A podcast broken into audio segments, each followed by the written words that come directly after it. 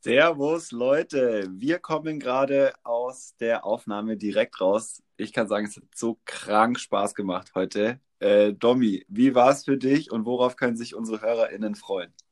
Also wir sind mit relativ wenig Plan reingegangen, aber es war sehr, sehr gut. Ne? Also wir haben uns zwar ein bisschen verquatscht, aber es gab coole Stories, vor allem über das Spielen bei, bei Regen oder bei Wetter aller Art. Ähm, da gab es einiges zu hören und auch zu lernen, weil wir auch nochmal auf ein paar Community-Fragen eingegangen sind. Wir haben über die Masters Week gesprochen und ähm, ja, denen in Zukunft einfach immer Kinn hoch und alles läuft. So sieht's aus. Tipps fürs Patten bekommt ihr auch noch und äh, ihr werdet weiteres herausfinden. Ich wünsche euch viel Spaß.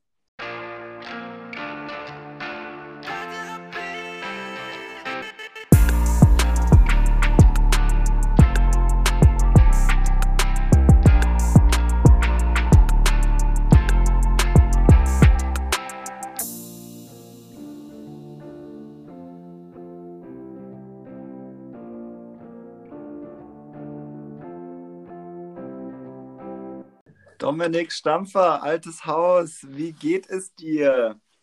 Benedikt, hi, ich freue mich, dich zu hören, ich freue mich, dich zu sehen. Mir geht's so, puh, so lala, würde ich sagen. Ich bin immer noch nicht so 100% fit, aber definitiv auf dem Weg der Besserung. Ich äh, bin noch nicht wirklich eingestiegen in den typischen Alltag mit Sport etc. Das äh, braucht einfach noch mal einen Moment, aber ansonsten kann ich mich eigentlich nicht beklagen und ich freue mich wie immer mit dir hier zu quatschen. Aber wie geht's an dir? Ja, ich freue mich auch sehr, dass wir uns sehen, also und sehen tatsächlich und hören und äh, die nächste Folge aufnehmen. An sich geht es mir gut, äh, viel zu tun, äh, gute Laune, alles tipptopp. Ähm, Wetter könnte ein bisschen besser sein. So, es ist so das, was mich schon immer äh, mitreißt, wenn dann auch noch gutes Wetter ist. Jetzt, wo es vor allem in Berlin ist, halt jetzt wieder mega lange hell durch Zeitumstellung und so weiter. Wir haben jetzt wieder richtig lange ähm, Licht und wenn es dann so trüb ist wie jetzt gerade, geht es immer so ein bisschen, aber mein Gott, daran soll es nicht scheitern. Ähm, ja, ich habe, wie gesagt, Bock und gute Laune, alles super. Bist du eigentlich ein schön Wetterspieler, um mal ganz äh, frech zu fragen?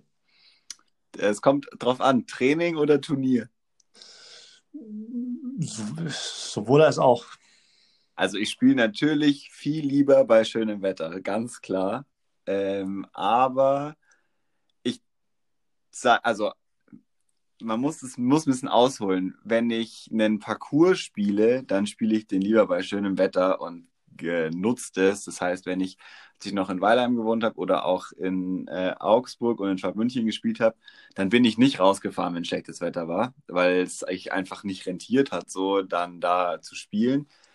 Ich gehe aber schon bei schlechtem Wetter ähm, so in meine Trainings äh, Areas, um das, also gerade wenn es windig ist oder so ein bisschen regnet, dann macht mir das eigentlich nichts aus und ich finde das eigentlich immer ganz gut, weil das sind doch die, ja, das ist einfach die, sind die Konditionen, mit denen wir zu tun haben, ganz viel. Wir haben ja auch Turniere nicht immer bei schönem Wetter, deswegen versuche ich mich dann schon rauszuziehen. Aber ich spiele dann keine Runden, weil dann werfe ich einfach die ganze Zeit, nicht so lange und dann äh, gehe ich wieder.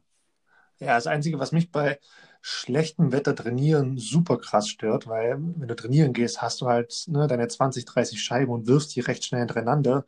Und wenn du die dann alle aufsammelst, erstmal putzen, äh, also das ist so ein Ding da, puh. Ja, da habe ich keine Lust drauf, wenn ich ehrlich bin. Putzt du deine Scheiben ganz, wenn du trainierst? Ja, ich bin da leider sehr, sehr, ich weiß gar nicht, wann es angefangen hat, aber ich bin ja schon sehr, also penibel ist das falsche Wort, aber ich komme nicht klar, wenn meine Scheiben beim Werfen ein bisschen nass sind. Ich komme darauf nicht klar. Ich habe da echt ein Problem mit meinem, mit meinem Griff, mit dem Grip. Ähm, das ist nicht gut und ich habe das dann auch im Turnier, dass wenn so ein, es reicht nur ein blöder Tropfen und da so ein leichter nasser Film auf der Scheibe. Ich, ich, ich kann das nicht haben. Und weil okay. ich das im Turnier nicht haben kann, kann ich es im Umkehrschluss im Training auch nicht haben. Und das ist ein bisschen, also ist blöd. Ich kenne einige Leute, die komplett ohne äh, Abtrocknen spielen. Das würde ich auch sehr, sehr gerne können, aber ich, ich kann es einfach leider nicht. Ja, also beim Spielen kann ich es auch nicht, aber beim Trainieren kann ich es relativ gut, dass ich dann wirklich nur so ein bisschen, also das halt keine großen Wassertropfen oder so draußen, aber ob die jetzt feucht ist oder nicht, macht nicht so viel Unterschied äh, bei mir im Training. Aber ich verstehe den Punkt, weil sonst würde ich es wahrscheinlich auch nicht machen. Okay. Dauert schon super lange. Und was mir gerade noch einfällt, hier in Berlin ist ja äh, grundsätzlich wahnsinnig viel los. Und wenn schönes Wetter ist, kann man eigentlich nirgendwo in Ruhe spielen. Deswegen versucht man schon immer so ein bisschen die Schlechtwetterphasen abzupassen, dass nicht einfach überall Leute sind. Ja, ja ich meine, gut, zwingt mich so ein bisschen. ja, das ist eigentlich ein guter Punkt. Und ich meine, Schlechtwetter ist ja auch ein großer Begriff. Also da gibt es ja auch nochmal verschiedene Abstufungen. Aber von so einer Skala von 1 bis 10, wie, wie sehr nervt es dich, wenn es an einem Turnier oder in der Turnierrunde regnet? Gar nicht. Gar nicht, gar Also, nicht. was ist 10? Ist 10 extrem? Ja, 10 nervt dich so richtig hart, dass du denkst, boah, nee, ich glaube, ich mache DNF. Oder fang gar nicht an. Da würde ich sagen 2. Also, es Wow. stört mich. Also, Regen, wenn es einfach nur regnet, das stört mich überhaupt nicht. Ähm, Kombination aus super windig und sehr stark im Regen und kalt, dann fängt so langsam an, mich zu stressen. Aber wenn es jetzt nur regnet, ich weiß ja, ich bin in drei Stunden wieder weg. wenn es gut läuft. Es gibt aber auch äh, schöne Turnierrunden, die mal ja, gut und gern fünf Stunden gehen. Ich erinnere mich zum Beispiel an eins meiner ersten Turniere in Hesselbach. Das Oh. war brutal. Da war, äh, ich hab, kannte das vorher auch nicht, äh, so schlechtes Wetter in Turnieren und da war das erste Mal und es ist ein, für alle, die da noch nicht waren, ein Parcours, der sehr viel Höhenmeter auch abverlangt und es ist kein gemachter Kurs und das war Wahnsinn mit da auch noch mit Regen äh, und Schlamm letztendlich und Bächen, die sich auf einmal auftun, äh, dealen zu müssen. Das war ziemlich crazy. Ja, ich glaube, man muss auf jeden Fall auch noch ergänzen, dass Hesselbach im, im schönen Baden-Württemberg ähm, ein Parcours ist, der auf bzw. um einen Bauernhof herumgespielt wird, was nochmal ein klares Bild zieht, wie, sagen wir mal, schwierig die Bedingungen bei Regen sein können. Also gerade wenn du über einen Acker drüber spielst äh, und wenn du es ansprichst, äh, bergiges Land, ähm, durch den Wald, durch Bäche, puh, ja, okay. Das ist natürlich äh, interessant, dass du dann eigentlich im Disc Golf dran geblieben bist. Ja, ich auch. nee, es stresst mich wirklich wenig. Mein allererstes Turnier, das war, da haben wir in der ersten Folge schon mal drüber gesprochen, wo wir uns kennengelernt haben in Weilheim. Ich weiß nicht, ob du dich erinnerst, ich erinnere mich sehr gut. Da hat es in der zweiten Runde so stark geregnet und gewindet, dass der Wind quasi senkrecht, äh, nee, Quatsch, waagerecht, äh, ist auch nicht gefallen, der ist einfach getrieben worden. Das war uferlos, das ging gar nicht, das Wetter. ich finde es so verrückt. Ähm, du hast, also ich weiß nicht, ob es dir auch so geht, aber mir geht es so, bei einem schlechten Wetter Disc Golf spielen, es gibt so viel zu erzählen. Mir fallen, jetzt wo wir drüber reden, mir fallen so viele Stories ein, wie ich Scheiben gesehen habe, die auf einmal nach hinten fliegen, äh, sehen habe, wie, wie, wie Leute Berge runterrutschen, was natürlich nicht ganz witzig ist, aber es kam Doch, zu, zu größeren Verletzungen. Ähm, äh, also bei meinem ersten großen Turnier, da hat es äh, an dem Wochenende, ich glaube, 72 Stunden geregnet. Das war die absolute Hölle auf Erden.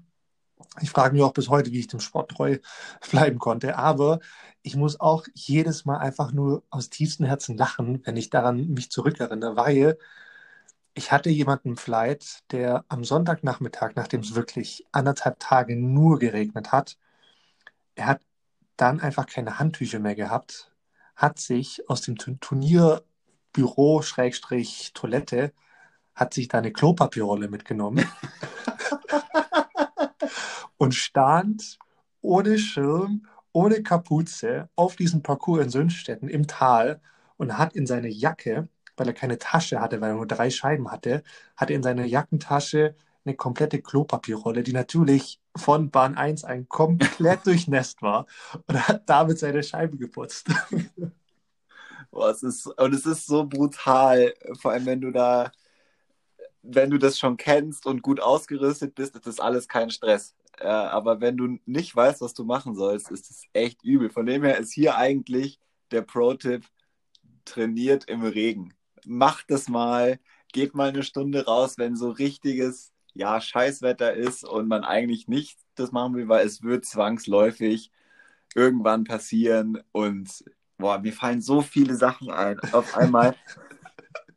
ähm, wo du, ja, du hast vollkommen recht, es gibt so viele Stories. Zum Beispiel, es gibt so ein Turnier, das war für uns immer der Saisonstart, die Chili Open. In Lörrach. Äh, in Lörrach. Ja. Ich habe das noch, da war es immer so, Training in schönstem Wetter, und zwar immer. Und dann hat es drei Tage nur geregnet, bis zum Finale, da war es dann wieder schön. So war, so erinnere ich mich eigentlich an jedes Turnier dort. Und es ist ein Parcours mit 27 Bahnen. Das dauert ewig und drei Tage, bis man da rum ist. Und boah, es war immer richtig brutal. Ja, und auf einmal sind diese fünf Stunden, die ich vorhin angesprochen habe, gar nicht mehr so weit weg, weil da hat eine Runde tatsächlich fünf Stunden gedauert. Ja, ohne Regen. Ohne Regen, ja. Dann mit gerne auch mal sechs Stunden. Das äh, ist schon. Äh, lass, uns, lass uns nicht mehr länger drüber reden, weil Doch, sonst. Ich will nämlich wissen, ob du äh, Schönwetterspieler bist und auf einer Skala von 1 bis 10, wie sehr dich das äh, stört. Ganz ehrlich, ich glaube, ich unterbiete dich. Ja, wobei, na, eine 1 gebe ich, glaube ich, nicht. Ich gebe, glaube ich, auch eine 2. Ähm, ich, eigentlich liebe ich schlechtes Wetter. Ähm, weißt du warum? Ja, Fritz Walter Wetter. Äh, genau, erstens Fritz Walter Wetter und zweitens, weil ich weiß, dass es an, alle anderen nervt. Deshalb finde ich es eigentlich cool. Ähm, nee, an sich macht es ja auch Spaß, wenn es eben nicht so ist, wie es du gerade beschrieben hast, wenn so alles aufeinander kommt. Regen, ja. äh, Gewitter, Sturm, also dann, puh, ja, dann macht es irgendwann auch keinen Spaß mehr. Aber wenn es 18 Bahnen sind auf einem halbwegs schönen Parcours, wo du jetzt vielleicht nicht ein Meter hohes Gras hast, dann geht das ja alles. Und dann, dann finde ich, ist es einfach noch viel wichtiger, strategisch zu spielen. Ähm, deshalb macht mir das einfach auch so, so viel Spaß. Ja?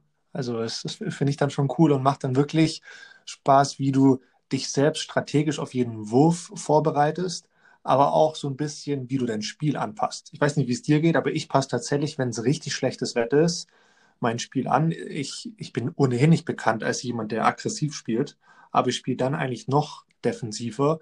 Ich schaue auch oder versuche auch immer so ein bisschen zu gucken, wo platziere ich die Scheiben, von wo kann ich am besten weiterwerfen, wo hat man vielleicht keine gute Möglichkeit anzulaufen willst du jetzt vielleicht wirklich so einen 10-Meter-Putt haben im Regen oder willst du vielleicht nicht doch lieber ne, auf Nummer sicher gehen und äh, spielst ein bisschen anders? Also das sind dann für mich alles so, so Dinge, die, die ich dann schon nochmal mit einfließen lasse und dann entsprechend auch anpasse äh, auf der Runde. Verstehe ich. Ich habe mega lange gebraucht, das zu checken, weil ich habe es immer andersrum gemacht. Ich habe gedacht, jetzt, wenn es regnet, dann werden alle passiv spielen. Das ist die Chance, äh, mit einem guten Wurf Boden zu machen weil das ist, fand ich damals immer oder auch fand ich auch teilweise oft noch die eine logische Konsequenz daraus und dass man dann gleich doppelt Boden gut macht und das auch mal einen Fehler verzeiht. Auf die harte Tour habe ich gelernt, das stimmt nicht unbedingt, was ich mir da gedacht habe. Naja, also ich finde, du hast schon recht. Ähm, du, ich habe es ja gerade auch gesagt, ich spiele noch defensiver und ich bin mir sicher, dass es viele andere auch tun.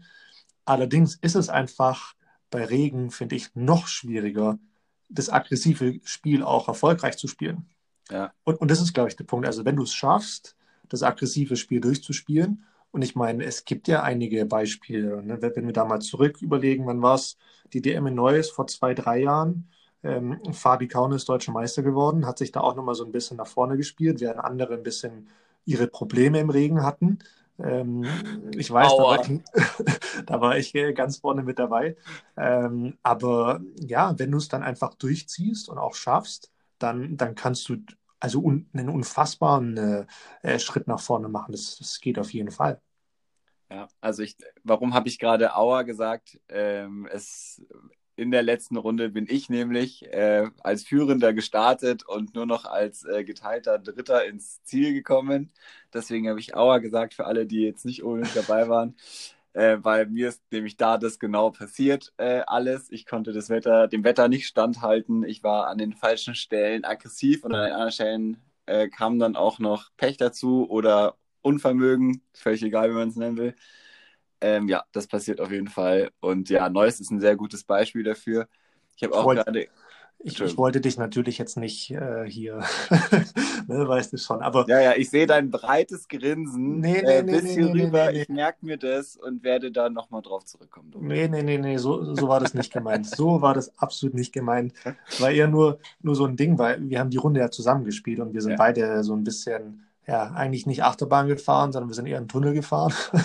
da gab es nicht viele Höhen ähm, und haben das ja beide durchlebt. Und deshalb ist es mir so als Beispiel eingefallen, weil ich weiß auch noch so, während der Runde haben wir auch beide immer gequatscht und gesagt, so, boah, nee, es, es geht einfach nicht mehr. Es, es, es ist echt es war schon, war eine fiese Sache. Da gibt es ein grandioses Foto, fällt mir gerade ein. Ich sage das jetzt hier mal und poste das dann, äh, wenn die Folge online geht, von uns zwei, äh, wo so viel Wasser auch auf meiner Brille ist. Ich konnte gar nichts sehen. Es war völlig egal. Es war schon, war erst Band 3 oder so. Muss ich mal raussuchen. das ist ein richtig geiles Foto. Ähm, ich wollte, mir fällt noch was ein. Also erstmal Big Up an Fabi Kaune, krasser Titelsieg dort auf jeden Fall. Äh, völlig verdient, völlig unbeeindruckt da gespielt. Das war absoluter Wahnsinn. Mir fällt auch da sofort äh, Timo Hartmann ein, jemand, der es einfach komplett gewohnt ist, äh, mit jeglicher Windstärke zu spielen. Gefühlt etwas, was für alle anderen absolutes Chaos ist. Und das ist, glaube ich, worauf ich vorhin hinaus wollte man muss es einfach lernen, wie man damit umgeht und ähm, sich nicht darauf verlassen, dass schönes Wetter sein wird, sondern dass einfach Wetter Wetter ist und dass das uns beeinflusst, aber dass man damit auch umgehen kann. Also wenn ich den Timo Patten sehe, dann denke ich mir, es ist kein Wind und dann gehe ich selber hin und denke, Alter, was ist denn hier los? nee, vollkommen richtig. Und das, ja, separiert ja auch nochmal und unterscheidet dann einfach nochmal jemanden, der es dann bis zum Ende durchzieht und dann einfach ein Top, Top, Top-Spieler ist und so ein Ding dann auch nach Hause bringt. Und nein, ich will jetzt nicht nochmal auf die rumreiten, so war das nicht gemeint. Ähm, aber es ist ja auch manchmal witzig, ich meine, das habe ich auch schon öfter erlebt, dass ein Turnierwochenende über super solides Wetter war, 20 Grad, kein großer Wind und sonst was. Und dann hat sie am letzten Tag oder an der letzten Runde, wo dann doch nochmal Wind aufkam oder sonst was, das Tableau voll gedreht. Und dann hieß es wieder, ja, das war ja nur wegen dem Wetter oder sonst was, wo ich dann sage, naja, aber also es hatten ja alle dasselbe Wetter. Ne? Und äh, es ist einfach, du musst einfach ein kompletter Spieler sein, wenn du ein Turnier gewinnen willst. Es hilft nichts. Du musst ein kompletter Spieler sein. Ja, gab es da nicht, ich war nicht dabei, aber du warst dabei, in, bei der Europameisterschaft in Oulu war das nicht äh, so, dass es eben genau nicht so war, wegen Golfstart und dass die Open, die früh gestartet sind, bestes Wetter hatten und die, die spät gestartet sind. Kannst ja, du da was zu sagen nochmal? Das stimmt, das war aber super, super extrem. Das war, es war 2016. Da war die Europameisterschaft in Ulu in Finnland, im, im Norden von Finnland. Und äh, die Situation war die, dass bei den Herren zumindest, ich glaube, es gab 42 Spieler, die, oder ja, 44, glaube ich, die das Finale erreicht haben, wovon dann aber, ja, ich glaube, 24 ganz früh morgens gestartet sind, die, ich sage jetzt mal, ja, ein bisschen widrige Bedingungen hatten. Also es hat geregnet, es hat äh, ein bisschen Wind gehabt. Es war aber noch in Ordnung. Und dann sind aber ganz, ganz viele andere Divisionen gestartet. Und die letzten, ich glaube, 20 oder 16 Spieler von den Herren sind dann ganz am Ende, also mittags gestartet.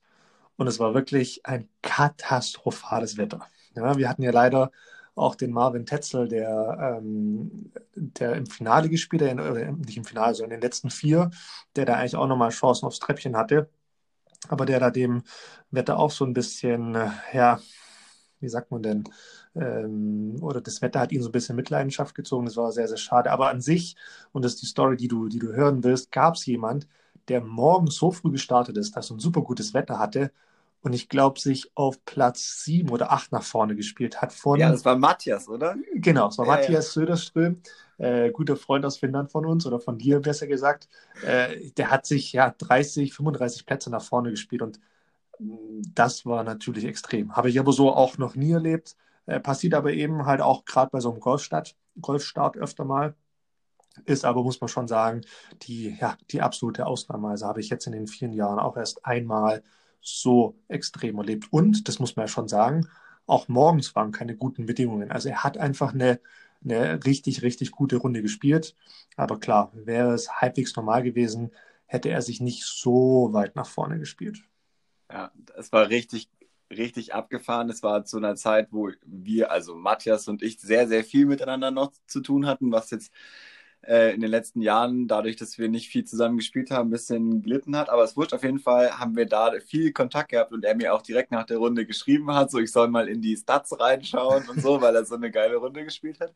Und äh, er hat es selber nicht glauben können, was da passiert ist. Also mit jeder Bahn, die in Disc Golf Matrix reingekommen ist, war einfach klar, okay, das war wirklich eine extreme Runde und er wird sich jetzt mit jeder Bahn noch einen Platz höher spielen, weil alle anderen verlieren. So, das war das war völlig irre. Und ähm, ja, danach mit sehr finnischem Humor hat er gesagt, na, habe ich es doch gesagt.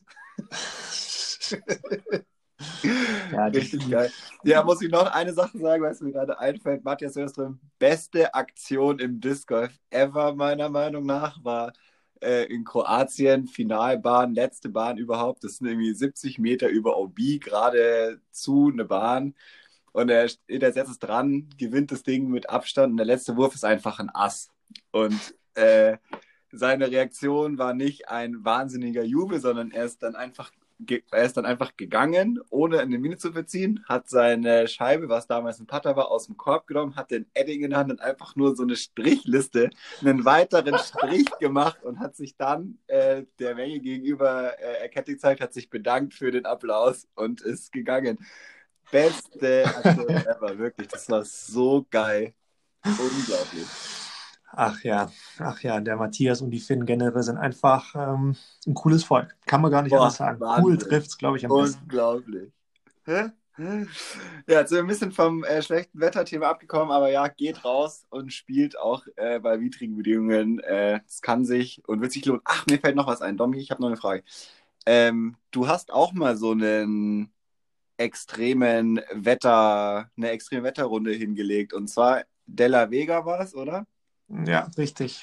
Das würde ich gerne nochmal hören. Wir haben da nämlich noch nie so richtig drüber gesprochen und ich ähm, kenne es deswegen, weil ich letztens mir wieder irgendein altes Disc Golf Video ähm, bei YouTube angeschaut habe und da wirst du ja auch von Avery äh, erwähnt, so in dem Kommentar noch und dann auch, oder Nate sagt auch noch irgendwas und es war mega abgefahren, dich da äh, zu hören. Talk us through, sag mal, wie war's?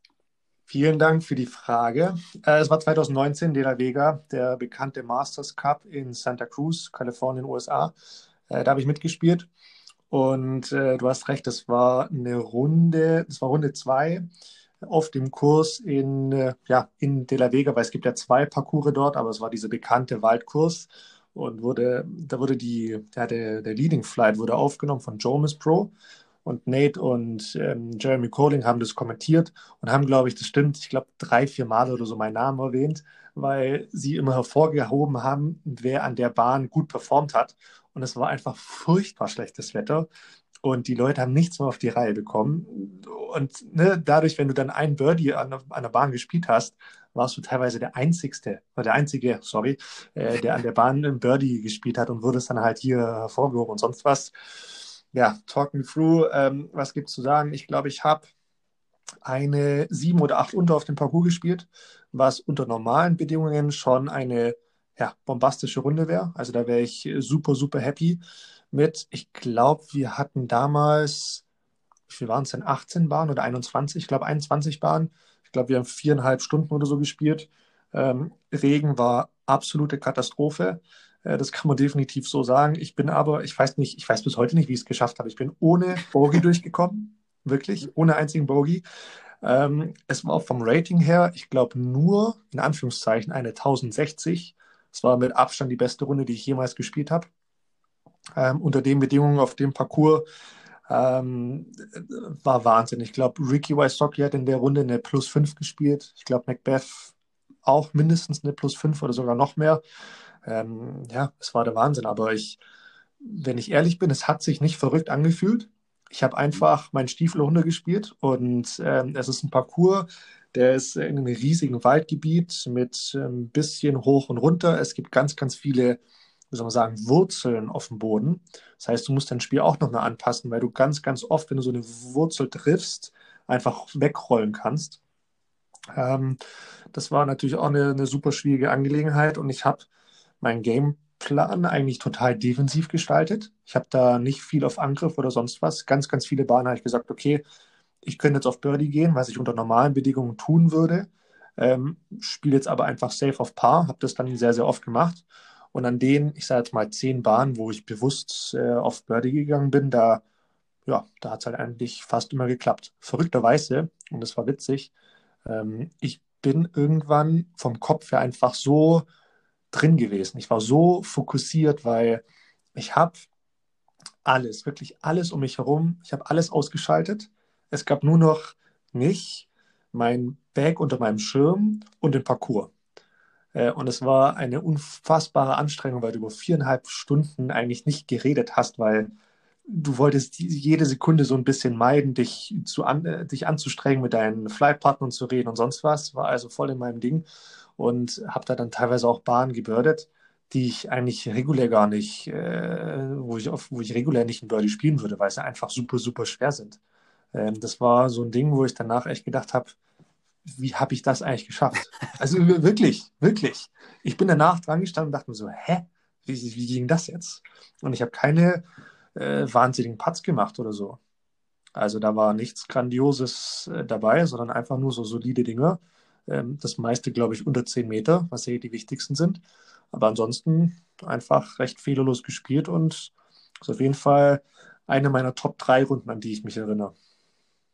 Okay, das hört sich gut an. Äh, ja, finde ich mega krass. Also wer den Parcours kennt und ich kenne ihn ja nur aus Videos, ich finde, es sieht ja alles immer super einfach aus. Und es gibt ja diese Runde, diese Schlechtwetterrunde, einfach auch auf Video. Und wenn man da mal sieht, was da auch für Fehler passieren und wie Ricky oder äh, andere Top-Top-Level-Pros dann einfach so unterschiedlich spielen zu der Runde davor, weil es einfach dann schwierig wird. Da erkennt man erstmal, was da für ein Einfluss dahinter steckt und auch wie das auch in ihren Kopf geht. So, dass, dass auf einmal die Bahn nicht ein safer Birdie ist, sondern dass es ein Double Bogey geworden ist. Ich habe mir die Runde natürlich seitdem auch nochmal angeguckt, ähm, also seitdem ich da dort gespielt habe. Ähm, und du wirst nie wieder, glaube ich, eine Runde von Jomis Pro sehen, auf der so viele Pros einen sogenannten Grip Block haben, also die Scheibe einfach zu spät loslassen oder, oder zu früh loslassen und entweder nach rechts oder nach links werfen. Das, das wirst du so häufig nicht mehr sehen und es, also es gab fast jede zweite Bahn eigentlich sowas. Das war also auch für mich völlig verrückt zu sehen. Ja, abgefahren. Auf jeden Fall äh, Glückwunsch da nochmal. Äh, danke für die Info. Ich finde es echt nice, das mal gehört zu haben. Und ich dachte, es ist viel länger her irgendwie. Nee, aber nee, das war erst 2019. Ja, kein Wunder, dass wir noch nicht drüber gesprochen haben. Äh, richtig, haben wir uns quasi seitdem auch nie wieder gesehen. Geil. Bene, ähm, ja, ich glaube, wir sind so ein bisschen ins Quatschen gekommen, fällt mir gerade auf, äh, aber auch gar nicht mal so, so verkehrt. Dafür gab es die ein oder andere Stories. Äh, wir hatten ja für die heutige Folge auch nicht so den, ja, den, den, den krassen Plan oder Gameplan, wie man im Discord so schön sagt. Weißt du, was wir machen? Ich glaube, wir gehen einfach mal ein paar Fragen durch, die wir die letzten Tage, Wochen so bekommen haben und äh, geben dazu mal so ein bisschen Preis, was, was wir so denken, weil sie eben an uns gerichtet sind. Und mhm. vielleicht mal eine ja, eher einfachere Frage zum Start, bezieht sich auch ähm, auf die USA, über die wir gerade gesprochen haben. Und zwar hat Timo gefragt, Timo aus Rüsselsheim, äh, ob wir auch eine Einladung zur Weltmeisterschaft bekommen haben, die in Bene, wo finden sie statt? Äh, irgendwo in Utah habe ich gerade noch mal nachgeschaut. Ogden, glaube ich. Irgendwo in Utah, okay. Ähm, ja, also irgendwo im, irgendwo im Nirgendwo von den USA.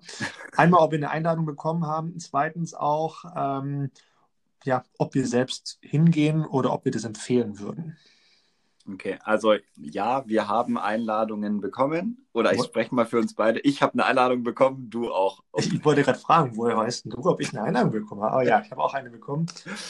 Ähm, ich wusste es bis gerade, ich habe die Mail so ein bisschen überlesen, um vollkommen ehrlich zu sein. Äh, ich habe das äh, noch nicht so gewusst, dass wir das sind, aber ja, Einladung ist angekommen. Ich würde, glaube ich, wenn nicht die aktuelle Situation wäre, wie sie wäre, gar nicht zögern zu sagen, ja, ich will da auf jeden Fall hin und würde den, die Hebel in Bewegung setzen. Jetzt gerade, ich habe vorhin das Datum gelesen, das ist im Juni, äh, sehe ich mich persönlich nicht in die USA reisen, um dort Disc Golf zu spielen, um ganz ehrlich zu sein. Warst du schon mal in den USA für Disc Golf? Für Disc Golf noch nicht. Ich war mit 15 Mal in den USA und habe Familie drüben besucht, aber nicht für Disc Golf. Okay, okay. Ähm, heißt, du warst auch noch nie dort. Für, also für eine Weltmeisterschaft jetzt? Nee. Nein. Okay, okay. Ja, ich tatsächlich auch nicht. Ich habe noch nie Welt, eine Weltmeisterschaft gespielt.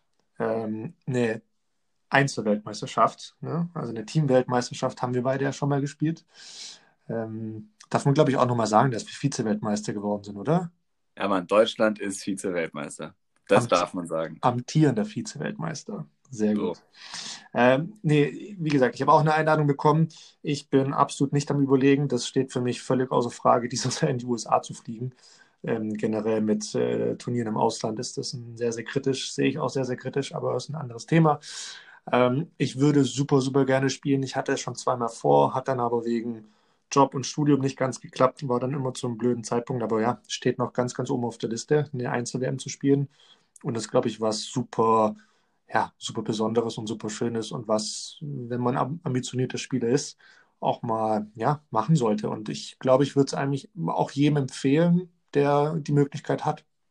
Ja, wollte ich auch genau anschließen. Das sehe ich genauso, wenn man, also egal, ob es eine Weltmeisterschaft oder eine Europameisterschaft ist oder das nächstgrößere Turnier, das man, äh, als man es gewohnt ist, das lohnt sich immer. Es ist immer noch mal eine neue Erfahrung, ähm, neue Parcours zu spielen, neue Menschen kennenzulernen, neue Spieler und Spielerinnen zu sehen, auch wie sie so, wie das in echt aussieht, äh, was die so machen. Also ja, auf jeden Fall absolute Empfehlung.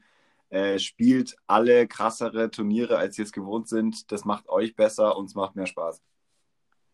Vollkommen richtig. Gut, können wir die Frage, glaube ich, mal abschließen. Ich scroll gerade auch nochmal durch die Fragen durch.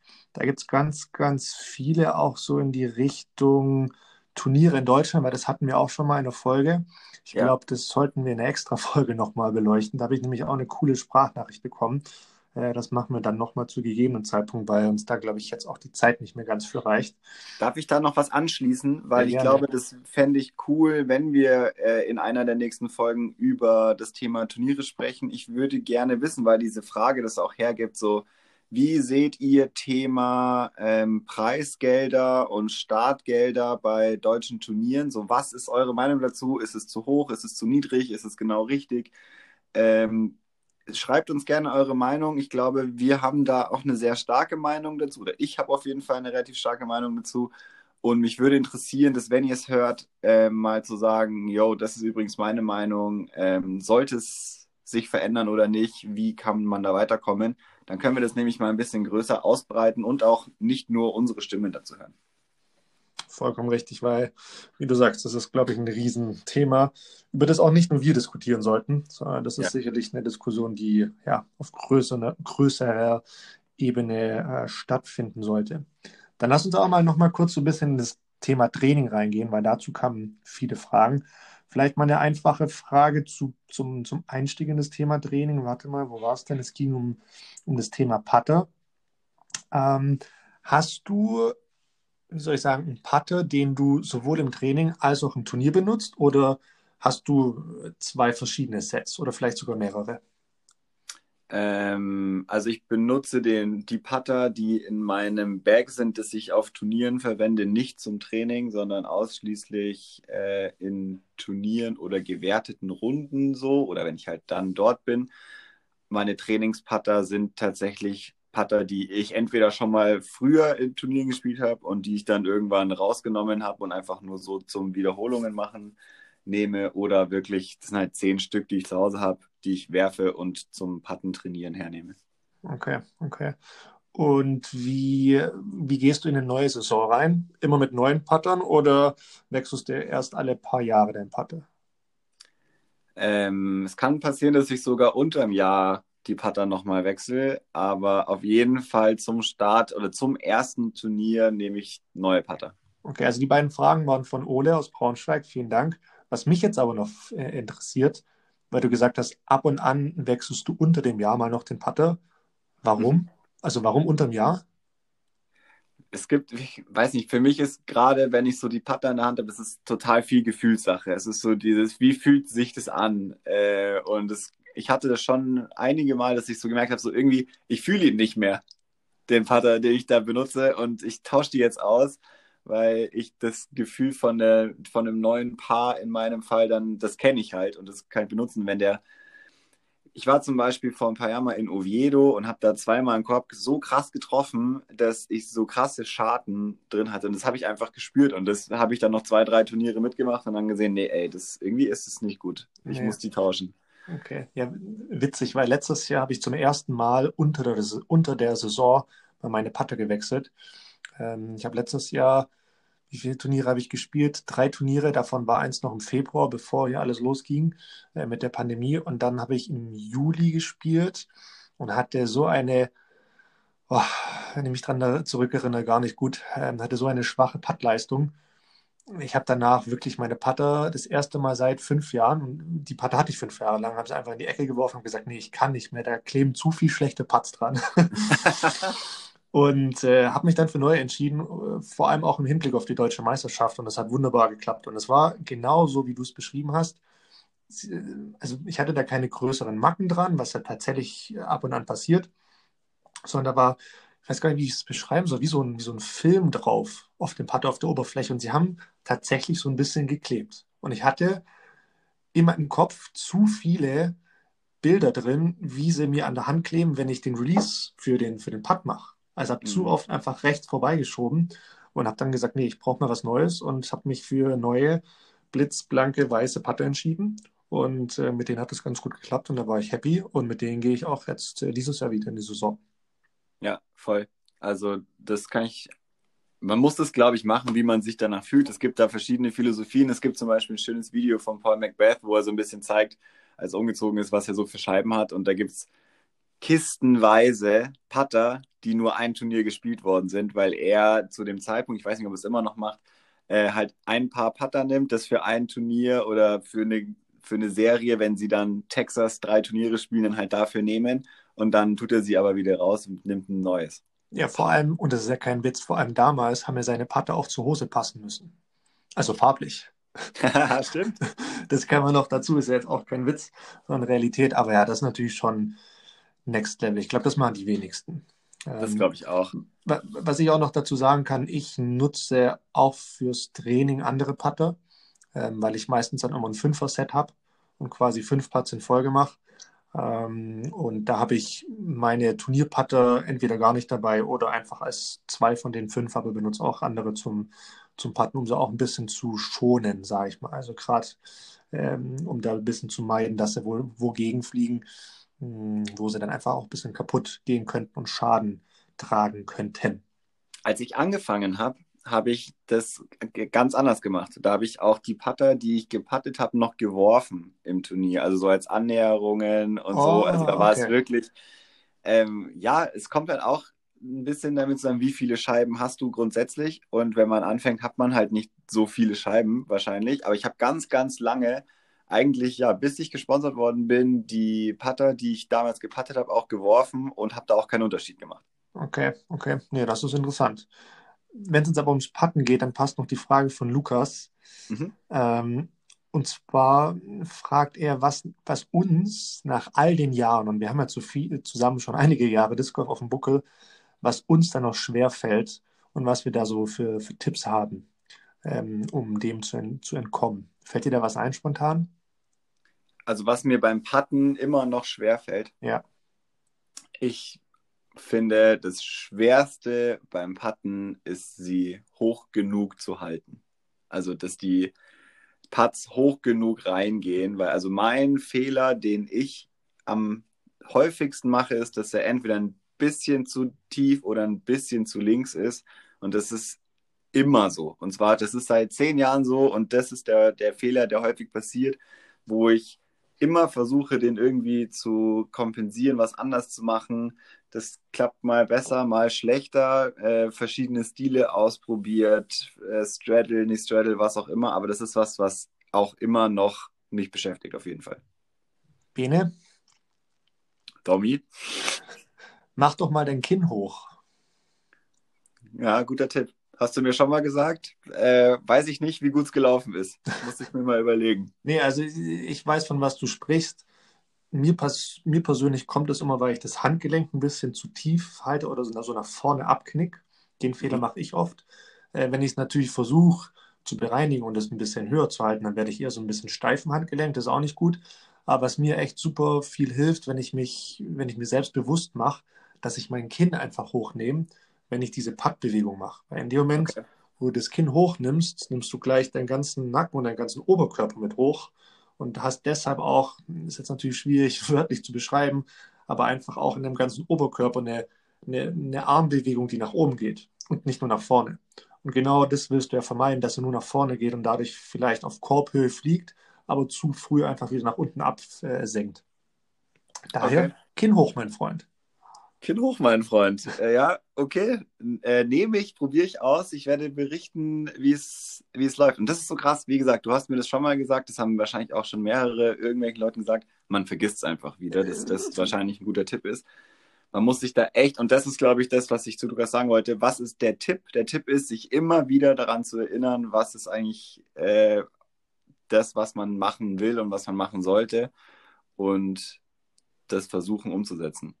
Vollkommen richtig, weil ganz ehrlich, ich selbst muss es mir auch gefühlt bei jedem dritten Part wieder sagen.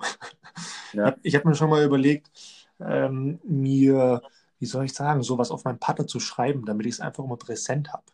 Äh, war mir dann aber so ein bisschen zu, zu blöd und habe da so ein bisschen dann mehr auf mich selbst vertraut, dass ich das selbst einfach in eine Routine reinbekomme. Weil mir geht es auch häufig so, ich bekomme mal von jemandem was zugerufen und so, hey, mach doch mal dies, mach doch mal das. Und ja, nach einer Woche hast du es wieder vergessen, weil du wieder in deinen alten Stiefel drin bist. Aber ähm, Kinn hoch sage ich selbst zu mir auch oft und ist so mein erster Tipp, den ich den Leuten immer gebe, wenn sie da was, äh, was hören wollen.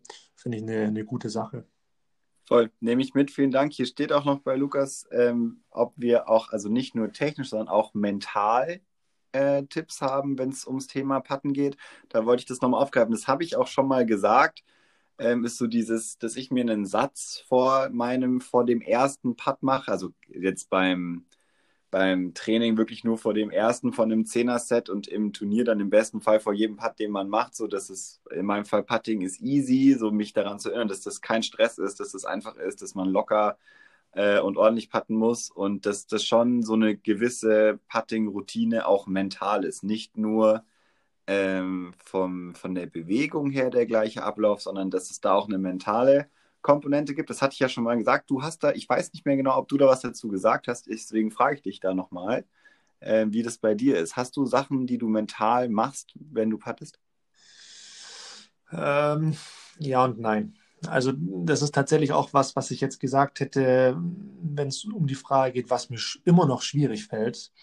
Ähm, und es geht genau in die Richtung, mir fällt es immer noch schwierig, meine Routine bei jedem Putt beizubehalten. Für mich Routine beim Putten das absolute A und O. Es gibt nichts Wichtigeres wie, beim Putten, also wie, wie die Routine beim Putten. Und bei mir persönlich, ähm, ich glaube, ich habe das schon gesagt, ich bin mir jetzt auch nicht sicher, sage es auf jeden Fall nochmal.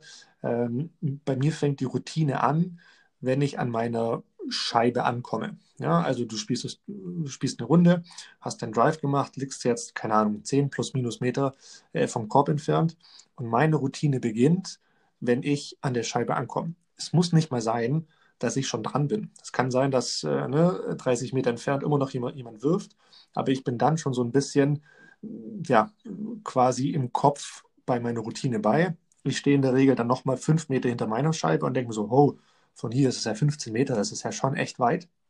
Dann bin ich irgendwann dran, laufe zu meiner Scheibe und denke mir, oh, jetzt sind es ja nur noch 10 Meter, ist ja gar nicht so weit. Äh, das ist schon so ein kleines Ding, wo du dich mental ein bisschen positiver auf den Putt drauf einstellst. Und dann geht es weiter mit, ich stelle meine Tasche immer ungefähr gleich weit entfernt von meiner Scheibe hin. Ich bin dann nochmal zwei, drei, zwei, drei Meter hinter der Scheibe, um zu checken, okay, wie schaut es denn visuell aus? Ähm, hängen da irgendwelche Äste rein? Von wo kommt denn der Wind? Geht es hinten runter? Muss ich ein bisschen defensiver patten und so weiter? Stelle mich dann auch immer gleich an die Scheibe hin. Wenn ich meinen Minimarker benutze, dann mache ich das auch wieder gleich. Ich habe ein Handtuch dabei und so weiter. Und das ist für mich alles Teil der Putt-Routine, bis ich dann wirklich am Putt stehe und patte und meine Putt-Bewegung mache. Ähm, das heißt, die Putt-Routine fängt tatsächlich viel, viel weiter vorne an, als man es eigentlich denkt. Ähm, und äh, ja, ich habe aber echt Schwierigkeiten, das bei jedem Putt so durchzuziehen. Äh, und deshalb kommt es bei mir einfach sehr, sehr häufig vor, dass ich mal so einen 5 oder 4 Meter Putt ja, einfach nicht treffe, weil ich dann nicht in meine Routine bin, drin bin und es nicht so mache. Und das wäre auf jeden Fall ähm, für mich auch noch, oder also für mich selbst ein Tipp, wo ich mich selbst nochmal dran erinnere, jeden Putt ernst nehmen. Egal, ob es nur äh, zwei Meter sind oder vier oder fünf Meter, der zählt genauso viel wie der 12-Meter-Putt. Das ist das Witzige. Wir, wir nehmen so einen Putt aus 4 Metern nicht so ernst, aber am Ende des Tages zählt er genauso viel wie ein 150-Meter-Wurf. Und ähm, sich da die Würfe zu sparen, ist wahrscheinlich das Einfachste überhaupt. Deshalb so ein kleiner Remark an mich selbst. Ähm, passt mal auf die kurzen Putts auf und behalt die Routine im Kopf. Und vielleicht, als wenn ich das so höre von dir als äh, Außenstehender, vielleicht darf die Routine auch nicht äh, dieser ganze Weg sein, sondern muss ein bisschen kompakter sein. Dann kann man sie auch immer wieder wiederholen. Das stimmt. Gehe ich dir vollkommen recht. Ähm, da muss man, glaube ich, immer so ein bisschen von Putt zu Putt anpassen. Gerade wenn es um die kurzen Dinge geht. Ich meine, muss ich schon auch sagen, wenn ich jetzt einen 3-4 Meter Putt habe, äh, ne, dann mache ich das schon auch ein bisschen anders. Da geht es schon schneller. Ähm, ich stelle mich aber trotzdem einfach nicht nur hin und putt einfach, sondern ja. halt schon nochmal einen Moment inne und dann äh, dann geht es auch weiter. Aber ja, eine, eine, super gute Frage. Und am liebsten würde ich eigentlich darauf antworten, wenn mich jemand fragt, was fällt dir nach all den Jahren so schwer, würde ich sagen, ja, mir geht es genauso wie jeder Person, die zum ersten Mal pattet. Es ist einfach furchtbar schwierig, dieses Patten. ja, aber ich muss jetzt noch eine Sache dazu sagen. Äh, ich sage den Namen nicht, ist auch völlig egal. Ich habe äh, bei einem meiner ersten Turniere in Österreich jemanden kennengelernt, der schon zig Jahre spielt und der auch irgendwie, ich habe es aufgegeben. das mit dem Putten, das wird nichts mehr, das ist so schwierig, ich krieg's einfach nicht hin. Ich kann super driven, das ist alles mega cool, aber das mit dem Putten, das läuft einfach nicht. Äh, und das hat mich damals richtig abgeschreckt, das fand ich ziemlich krass. Aber das gibt's, es gibt einfach Leute, wo das nicht läuft. Vollkommen richtig, aber da hilft auch wieder Training. Ähm, okay, jetzt haben wir eigentlich immer noch ein paar Fragen, aber ich glaube, dann heben wir uns doch noch mal ein paar äh, für später auf. Ähm, bevor wir jetzt aber an unsere letzte Bahn gehen, an Bahn 19, Bene, ein Punkt, den ich dir unbedingt noch ans Herz legen will, aber auch allen anderen, die zuhören. Weißt du, was diese Woche für eine Woche ist? Äh, nein, also die Woche nach Ostern ist diese. Genau, aber diese Woche ist die sogenannte Masters Week. Ähm, wer den Golfsport, also den Ballgolfsport so ein bisschen verfolgt, ja, und by the way, äh, wer Disc Golf spielt, kann gerne auch mal öfter in diese Richtung schauen, weil du da ganz, ganz viel an mentalen Dingen einfach schon ja, vom, vom Ballgolf lernen kannst, weil die Dinge, die dort gemacht werden, werden bei uns genauso gemacht. Ähm, aber worauf ich hinaus möchte, Masters Week bedeutet, diese Woche findet das erste ähm, Major im, im Ballgolf ähm, statt. Zwar in den USA, und zwar die sogenannten Masters, äh, so werden sie genannt, in Augusta, Georgia, ist für mich das phänomenalste Turnier und auf den sozialen Medien das phänomenalste Sportereignis, das es gibt. Meine Empfehlung an dich, bitte check mal in Instagram den Masters-Account. Wirklich. Es ist unfassbar, was da diese Woche abgeht. Heute ist Donnerstag, die, die erste Runde wird gerade quasi gespielt. Für alle diejenigen, die sich für ihren Verein interessieren und da Social Media machen, für alle diejenigen, die Turniere veranstalten, bitte schaut euch die Internetpräsenz und die Social Media Präsenz an. Ihr könnt so unfassbar viel davon lernen. Wahnsinn, wirklich. Ich freue mich auch wie ein kleines Kind auf die ganze Woche. Da gibt es so gutes Zeug, so phänomenale Bilder. Ja, checkt's ab, die Bilder sprechen für sich und ähm, nice one. Okay, mache ich. Ich werde es mir anschauen und äh, danke hier an den an meinen äh, Unterstützer. Ich habe jetzt auch einen Sky Go Zugang. Äh, wow. Da werde ich mir das mal reinziehen, was man da golfmäßig äh, anschauen kann. Das machst du. Bene, aber jetzt äh, lass es uns kurz machen. Bar 19. Hast du noch was zu sagen und äh, wie schaut deine Woche aus?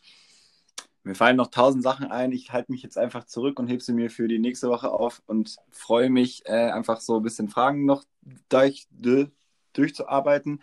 Schickt uns welche, folgt uns, interagiert mit uns. Das macht uns krass viel Bock, das sage ich noch. Äh, wie sieht der Rest meiner Woche aus? Unspektakulär. Punkt. Gehst du spielen es, oder trainieren? Ich gehe trainieren, hoffe ich. Ähm, ich habe eine Nachricht bekommen von jemandem hier aus Berlin, äh, ob wir uns mal zum Trainieren verabreden möchten. Dem, und zwar noch kurz bevor ich den Podcast hier die Aufnahme gestartet habe. Das werde ich mal überlegen, ob das gerade sinnvoll ist. Wenn ja, vielleicht machen wir das. Ansonsten werden wir es ein bisschen schieben. Aber ja, ich werde auf jeden Fall spielen gehen. Cool, cool. Äh, ich halte mich auch kurz äh, mit meinem letzten Wort. Ich habe ja tatsächlich eigentlich schon ein bisschen vorgegriffen mit äh, Masters. Ähm, das behalte ich dann mal für mich. Was meine Woche anbelangt, ja, da gibt es recht wenig zu, zu sagen, außer schonen, schonen, schonen.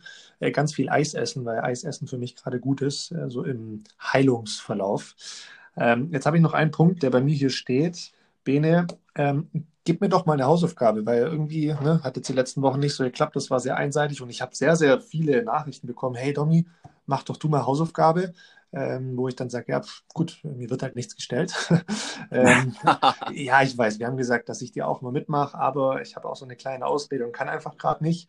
Ich habe das auch letzte Woche schon gesagt, ich werde alles nachholen, aber Bene, gib mir doch mal eine Hausaufgabe, wenn du eine hast. Ähm, ja, ich muss leider gestehen, dass ich keine habe. Ich war so super busy diese Woche und bin einfach nicht dazu gekommen, was Schönes vorzubereiten, um dir auch mal eine Hausaufgabe zu stellen. Deswegen habe ich so ein bisschen drauf spekuliert, dass du vielleicht in deiner vielen freien Zeit, die du gerade hast, was vorbereitet hättest und würde hoffen, dass du eine Hausaufgabe gibst.